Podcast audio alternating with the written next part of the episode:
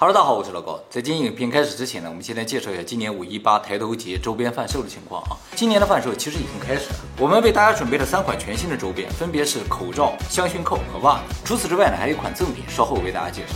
先说一下口罩啊，口罩有三款，分别是小图章立体口罩、无线循环立体口罩和循环平面口罩。其中小图章款呢又分为两个设计，一个是普通款，一个是抬头款。抬头款呢仅限会员。袜子有两个版型，短袜和中长袜。这个长短呢是指袜筒的部分，袜脚的大小是统一的，适合所有二十三到二十八厘米的脚。袜子是三个颜色为一组贩售的。第三个香薰扣，香薰扣就是一种可以滴入精油、散发香气的小装饰品。它的正面呢有镂空的刻字，背面有磁铁，可以夹在口罩上或者吸附在冰箱门上、办公桌上，不断散发香气啊。香薰扣是四个一组，分别刻有五岁抬头字样，有两种颜色，银色和玫瑰金色，其中玫瑰金色是会员专享。为了防止小朋友误食，请有小孩的家庭不要购买。最后赠品的部分，凡购买达到一定金额，就会获赠一个五岁抬头喷瓶。以上就是今年所有的周边商品，贩售链接在影片下方的说明栏中可以找到，也可以通过画面上的 QR code 扫码。但是会员请注意，你们的链接不在这里啊，在会员区的帖子中会有一个会员专享购物链接，通过会员链接进入购买页，可以看到会员限定商品，而且直接适用会员价格，不需要任何优惠码。今年翻到了，还为我们频道的观众专门设立了一个 Discord 群组啊，大家可以通过这个群组了解我们日后可能发布的新品资讯和反映售后的问题。Discord 的链接也可以在影片说明栏中找到。最后提醒大家两点：第一，今年抬头节所有的周边中，除循环版口罩外，剩下所有的产品都仅限售一周，至五月二十四日终止。所以有需要的观众呢，千万不要错过时间，而且越早购买越早发货。以我们目前收到订单的速度推算，最早的订单和最迟的订单可能相差四个月，所以请大家尽快。第二，就是从四年前我们的周边贩售开始，我们的贩售平台只有翻到了一个平台，没有任何其他贩售渠道。所以大家如果在其他平台购买过五岁抬头相关产品的话，一定是假冒产品。也烦请大家一定用我们频道上公开的链接去购买，以防买到假货。那么还有观众问，去年我们贩售的 T 恤和玉手，现在在哪里可以买到啊？其实我们今年有准备一些，不过呢，在会员预先贩售中，三十分钟就已经被扫光了，目前还没有追加贩售的计划，呃，望大家谅解。那么今年的七天限定周边呢，也会在五月二十四号之后呢就绝版了。最后呢，再次感谢大家长久以来的大力支持，谢谢。下面开始我们今天的影片。哈喽大家好，我是老高，咱们今天再来讲濒死体验。我们以前讲过两个濒死体验的案例了，一个影片叫《天堂证明》，一个叫《一切的答案》嘛。其实除了这两个案例啊，全世界范围内有大量的濒死体验的案例。很神奇的就是这些濒死体验的内容都非常类似，大概就是进到一个黑的隧道里面，远处有一点亮光，越走越亮。等穿过这个亮光之后呢，就看到了花海或者草原啊，远处有一条河，估计就是冥河了啊。过了河之后，就看到死去的亲人。还有呢，就是所有经历濒死体验的人啊，都说啊，在濒死体验的时候，基本上没有痛苦，没有难受的感觉，一直就是很舒服。也同样都会有这种灵魂出窍的经历，就在旁边看到自己，第三人称看。那么这些共通的濒死体验呢，会在各个国家的人身上出现。他们可能有不同的宗教信仰，但是经历是非常类似的。古人的濒死体验估计也是这样，因为啊，什么冥河呀，什么孟婆啊，不就是古人传下来的吗？现在人也看到类似的场景，就说明啊。这跟时间也没关系，跟时代也没关系。一直以来，人类的濒死体验大概都是这样的。今天呢，找到两个非常特别的，介绍给大家啊。第一个案例啊，是一个住在东京的男性啊，今年呢五十八岁。他在十八岁的时候，也就是四十年前啊，一度对生活感到绝望，于是决定自杀。自杀啊？对对对，所以他比较罕见嘛。啊，濒死体验本身就罕见，里边的自杀案例就更少了。他怎么自杀的？就是他很喜欢骑这个机车。所以呢，决定通过交通事故来自杀，哎，就骑着摩托车，一下撞到一个卡车上，撞死，哎，他也就这么做了。这样不好吧？确实，不过他没死了，所以他才会有濒死体验嘛。他撞了之后啊，短暂时间是有意识的，他记得，他说自己被撞飞之后，浑身上下剧痛无比，在这个时候他就特别的后悔，说我怎么选择这么个自杀方式？不过很快啊，他就失去意识了。后来他就被救护车送到医院去了，而他被送到医院这个过程他是不记得的。他再一次有意识啊，就是自己正在被抢救的时候。他一开始是完全不理解当时的状况啊，也不知道自己在医院，就看到自己在一个屋子里边，很多人走来走去在抢救他，有很多仪器还在那响。后来他反应过来的时候，他想的啊，对我刚才自杀了，这应该是医院。他当时看到自己啊，是以第三人称的角度看到自己，啊，不是躺在那看着天棚和医生，而是站在手术台的旁边看着医生抢救。他后来发现啊，他的这个视角可以自由切换。就一开始，他像一个陌生人一样站在旁边看着自己被抢救，然后视角一换呢，就到了天棚，就从上往下俯瞰自己被抢救。他的这个视角切换不是移动，是瞬移，就有点像看电影的时候多机位的镜头切换一样。他就这样看了很长时间啊，他反应过来，我应该是死了。这个呢，有可能就是人们常说的灵魂出窍吧。他当时这么想，而且他清楚的记得，他当时在手术台的状态非常的不好，胳膊腿肋骨全都断了，然后一边的头骨都碎了。但是很奇怪，他自己感觉不到任何的疼痛。在身体里面呀。对，但是他的这种存在感是切实有的。哎，他觉得自己的意识是切实存在，而且非常清晰啊。后来他通过意识切换，切换到了手术室外面。手术室外面啊有一个长沙发，然后他就坐在这个沙发上，一坐就是好几个小时。他突然又发现一个问题，就是所有走来走去的人都看不见他，不论他在病房里、在病房外，还是在走廊上，甚至站在医生护士面前，都没有人注意到他。那他有没有照照镜子呀？没有，他能看到自己的手吗？能，他能看到自己的手、自己的身体，穿着衣服吗？穿着，那是当天的衣服，对对，正常的衣服，干干净净的有没没有断。啊。他说啊，他还向别人挥手，试图引起别人的注意，看看别人能不能看到他。事实证明啊，没有人能够看到他啊。他能穿过别人身体吗？哎，你讲到一个很重要的问题了，就是他去任何地方都不是走的，都是视角切换嘛。啊，他就切换到别人面前啊，他才发现啊，那些人都是无意的，但是没有一个人穿过了他的身体，就是因为各种各样奇怪的理由，他就会躲过你。啊，每当他挡在前面，哎，他就一下拐过去到那边去了。他不知道为什么这些人不会穿过他，但是就是有意无意的，这些人就走过去了。甚至啊，他不在那个沙发上坐了一天吗？那个沙发上经常还有别人来坐，但是都没有人坐在他的身上。我们家沙发会不会时常坐着人？因为都没有人是啊，坐。莫名其妙就没有人坐嘛，是吧？现在大家终于知道我们为什么坐在前面了，是吧？因为坐满了人。就说谁坐在那儿，你是看不见的，你也感觉不到，但是你的身体知道。哎，所以你就不会坐在那儿，或者不会往那个地方走。哎你的守护灵可能也就是通过这种方式来守护你。比如说你往前走很危险，他就挡在你前面，这样的话你就不会走过去，就不会有危险。守护天使就是干这个。他说啊，他以前听说人死了之后啊，就要去死后的世界嘛，会有个天使或者一个黑白无常或者牛头马面来接你，甚至他想会不会有死去的亲人来接他。哎，但是他在那儿等了好几天啊，什么都没有出现。哎，那个电视剧里不是演他们是有半径的吗？对对对，不能离开他身体，因为他还没有死还。没有死。哎，渐渐啊，他就开始着急了，因为啊，没有人可以和他交流，这种孤独感让他非常恐惧。而事实上，这个人啊，抢救了足足一周，他可以离开医院吗？他可不可以，他都没事。也没有去看看家里人，对他就在医院里等了一周。他不吃不喝。对他说啊没有饿的感觉，一个礼拜也没有饿的感觉。他当时情况是非常危急啊，因为到了医院，他右脑啊撞在卡车上了，直接碎了，直接就处于了脑死状态。就是医生说抢救过来也是植物人，没想到他一个礼拜之后醒了。更神奇的是，他几乎没有留下任何后遗症。他现在右脑里边都有很大的空洞，只是没有留下后遗症，属于医学上的奇迹了。是不是因为他没有离开他的身体太远？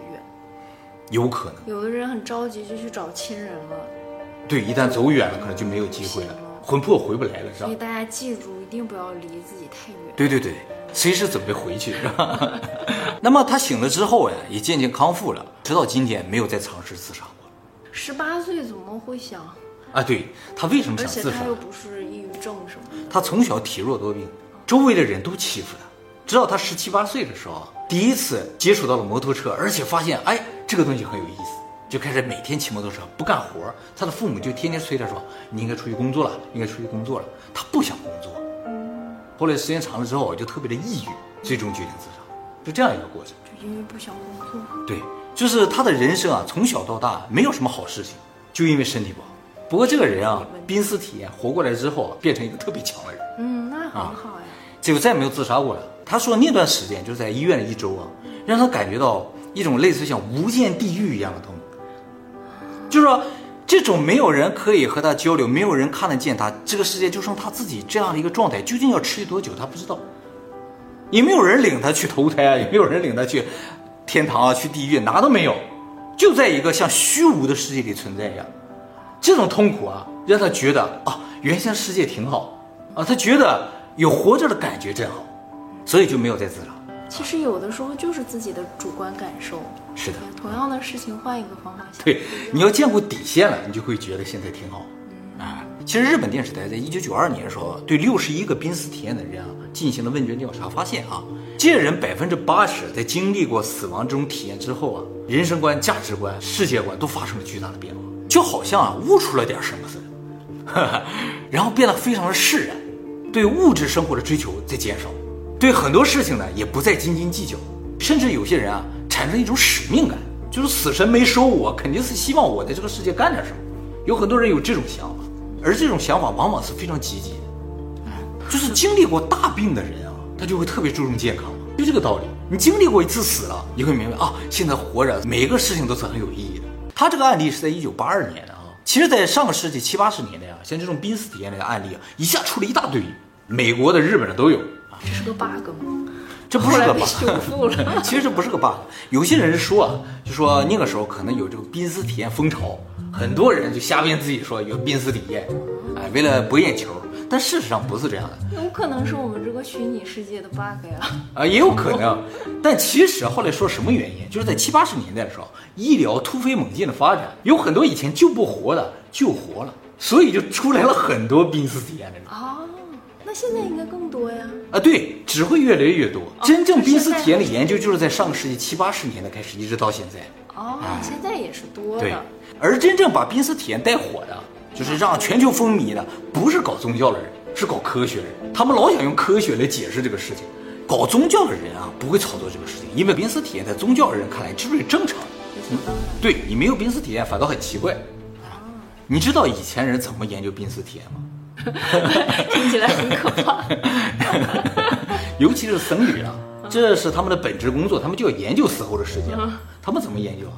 就是老和尚要死的时候，看他快不行了，就把他摇醒，问他你究竟看到了什么？摇醒了，他说出点什么，就赶紧记下来，然后代代相传，作为以后研究之用。哎，佛教是这样的，真的能摇醒吗？摇不醒了就没有办法了。哎，所以老和尚临死的时候都是很惨的，这是他工作的一部分，人生中最后一份工作。修行。对，哦，不是像大家想的老和尚坐着啊，就就完事儿，不是这样的。每一个圆寂的老和尚都非常的重要，都是研究死后世界的重要材料。可信度很高呀。你知道我怎么知道这个事情吗？啊，就是有一本古书啊，就讲到死后世界，积累了很多年的日本的书。这个书呢，里边就提到这个问题了。啊，就说以前僧侣是怎么把这个事情记录下来，代代相传。这书以后我们会专门讲。好，接下来我们来讲第二个濒死体验的例子啊。这个呢也是发生在日本的一个案例，近些年发生，是一个普通人案例，只知道是女性，多大年龄不知道啊。她呢是病情恶化，进入了濒死状态。她说啊，她也看到了花海，看到了一条河，但是和其他人不一样，他看到了好多人在排队，哇，排一条老长的队啊，就像要抢购点什么东西似的。然后自己也不知道为什么，就跟着一起排队。哦这队里边有老少男女，什么样人都有。他排着排着都觉得很奇怪，看到每个人手里都拿着张纸，哎，突然发现自己手里有张纸，上面有个像二维码一样的东西啊，这么先进啊？对。然后他就往前望，他就看前面啊有个房子，这些人排队其实进到一个小房子里边去，他就走到前面去了看看那个房子是干什么，好奇。一看那个房子就像一个便利店一样的，啊，一个一个往里进。进去之后啊，就到那个结账的地方，就把手里的纸给这个店员。这店员收过来之后，拿个东西一扫，嘣儿，说你有多少的点儿，啊，这个人就过去了，啊，再下一个就是进来，然后嘣儿一扫，啊，你有多少点儿，哎，每个人的点数不一样，他就纳闷啊，这是个什么东西啊，什么点儿啊？积德点儿吗？哎，差不多。他回来就问周围的人说，这是个什么东西？哎，周围人就告诉说了，这个就是死后的点儿，哎，你到死后的世界，到另一个世界要用这个来生活呀。你这个点儿越高啊，在那个世界你就越富有。哎，你这点儿越低的话，就越不行。最低可能就是零点儿啊，有些人可能几千点、几万点。他们可以交流，哎，可以交流，只是很奇怪的，就是大家都不说话，在那排着队。嗯，有一点恐怖，有一点恐怖的感觉。电视里都演过。哦，喝孟婆汤过奈何桥的时候，大家大家都不说话，意识啊。然后他就想，那肯定是在活着的时候做了好事多的话，这点儿肯定就多呗。做了坏事多的话，你就搁那扣点儿，甚至都可能是负的。完，那个人告诉不不不。不是这么算的，什么是好事儿，什么是坏事儿，在不同时代判断标准是不一样的。比如说呢？比如说啊，以前骁勇善战，一听就很厉害，对不对？但是你现在说我能打好战，那肯定不是好事儿啊。再比如说，你在古代娶三四个老婆，其实是对社会做贡献，对不对？你可以生更多的孩子，让这个国家快速发展。但是在现在就不行了，讲究一夫一妻啊。